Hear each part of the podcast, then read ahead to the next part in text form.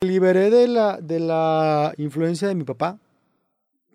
Siempre, por una razón que después platicaremos, siempre había buscado la aprobación de mi jefe. Así fui educado y así fue papá durante de los 12 años hasta, hasta que la libré, a lo mejor 32, 33. Siempre me dijo, yo siempre te voy a exigir, nunca te voy a dar la palmada, nunca, va, nunca esperes a mí que te diga que me siento orgulloso de ti. Entonces yo viví con ese estigma muchos años. Inconscientemente buscaba esa aprobación. Hasta que un día hago consciente que decir, el único que se tiene que aprobar es el hijo mejorado, es donde me libre. Y es, ya no te pido permiso porque ni me mantienes, ni te pido para la escuela, ni pagas mis recibos. Ya cuando me fui a vivir solo, a los 32 años, Ok. 30, 32 años más o menos, fue cuando dije, ya soy dueño de mi vida. Y es donde ya me libré y empecé a, a probar cosas, a hacer radio, este, a hacer televisión, a, a hacer cosas, a, a- probar suerte, como es tú.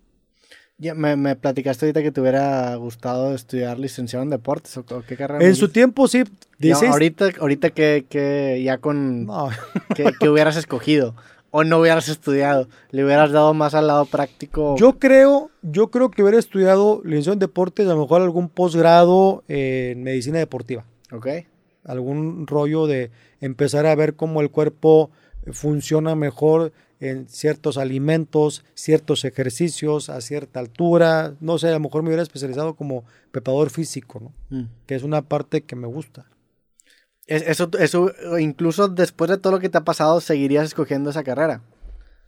No, digo, me imagino que lo Ah, hubiera ya. hecho, ahorita no. O sea, yo, yo creo que a esta edad, a los 50 casi años que tengo, yo digo que todo es perfecto. O sea, todo lo que me ha pasado me llevó a estar donde estoy hoy. Y hoy estoy contentísimo con mi vida. Por eso no me quejo. ¿Qué hubiera pasado? Pues hubiera estudiado otras No sé qué hubiera estu- Es que, si te digo, ¿sabes que hubiera estudiado a lo mejor programación? O mecatrónica. En, en ese tiempo no había mecatrónica, no había nada. Yo no sé, o sea, si hoy me vi con los 10 años, no sé qué hubiera estudiado. Sí. Si me dicen, tú escógele. No sé. ¿Cuándo sales de tele? ¿Qué fue? 2000, 2009, 2010 más o menos creo que fue cuando empezamos a hacer tele 2007, principios de 2007 y hasta el 2010 más o menos hicimos televisión. ¿Y por, por qué sales de tele? ¿Qué, qué sigue después de...? Se acabaron los proyectos. Este, yo entro primero como asistente de producción para aprenderle. Perdón. Y yo entro directamente a la parte creativa de un programa que se llamaba Que Noche Intensa, que era como el programa top de lo de Televisa. Era el programa donde había realities todo el tiempo. Entonces, ahí me tocaba colaborar con la parte creativa y la parte de repente de los sketches. Y entró, te digo, con Fer Lozano. Yo primero, primero entré con, con, con Pini Ramones y con Marlon Cho en paz descanse. Ellos hacían eh, un sketch del Gordo del Tacos y yo escribía con ellos. Se acabó el proyecto con ellos y luego ya... Marlon era el que siempre salía con Pini, el, Sí, el gordito, Gordito, ¿no? que Sí. falleció hace... Salía con la camiseta de Tigres. de ¿o Tigres, de de Tigres, Tigres, ¿no? exactamente. Sí. Sí. Marlon Cho, que falleció hace dos, tres años. Antes de la, pan- en la pandemia falleció. Y escribió con ellos, luego ya dejamos el proyecto. Y luego me invita Fer Lozano. Esta estu- parte estuvo padre porque yo recién me estaba divorciando, estaba así como muy dolido.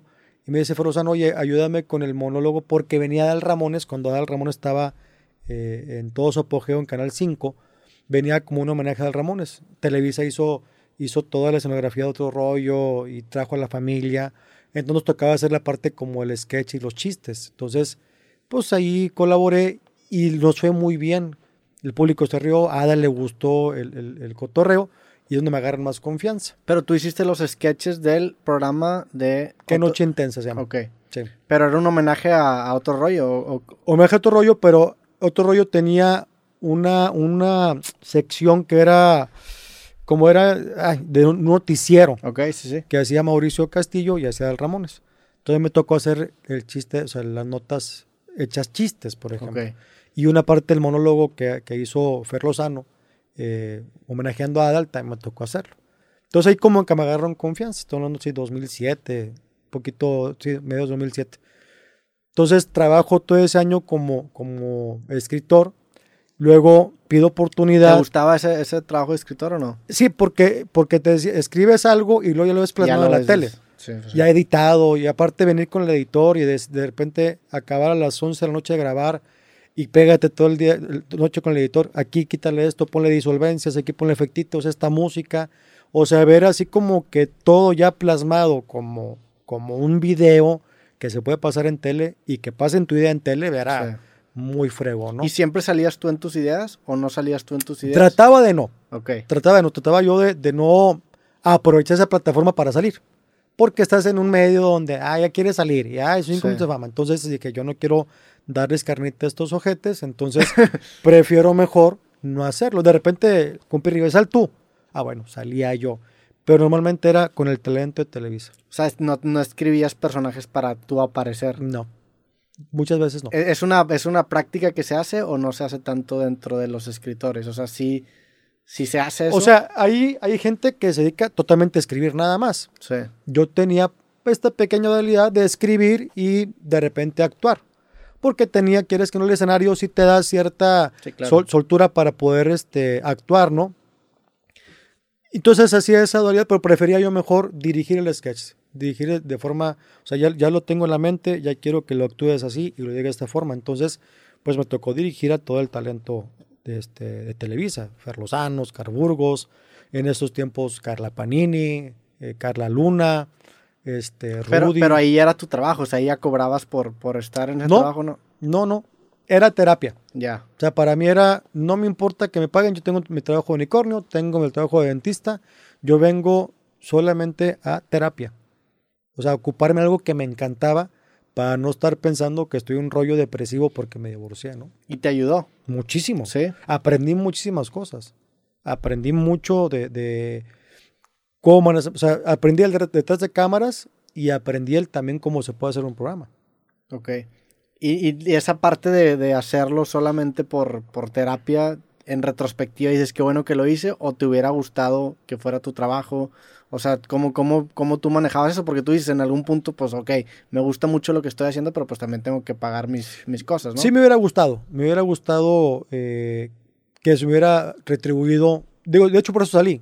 Mm. Porque, oye, ¿cómo ves? No, pues no hay dinero. Bueno, pues, o sea, gracias, agradezco mucho y para mí, para mi consuelo, fue como que fui a la escuela y no me cobraron. Mm. Así lo tomé. O sea, fui a una escuela de comunicación porque ya estaba yo en el campo de este, haciendo cosas, ¿no? Sí. Porque luego conduje un tiempo, me metí a aprender conducción a, gente regia.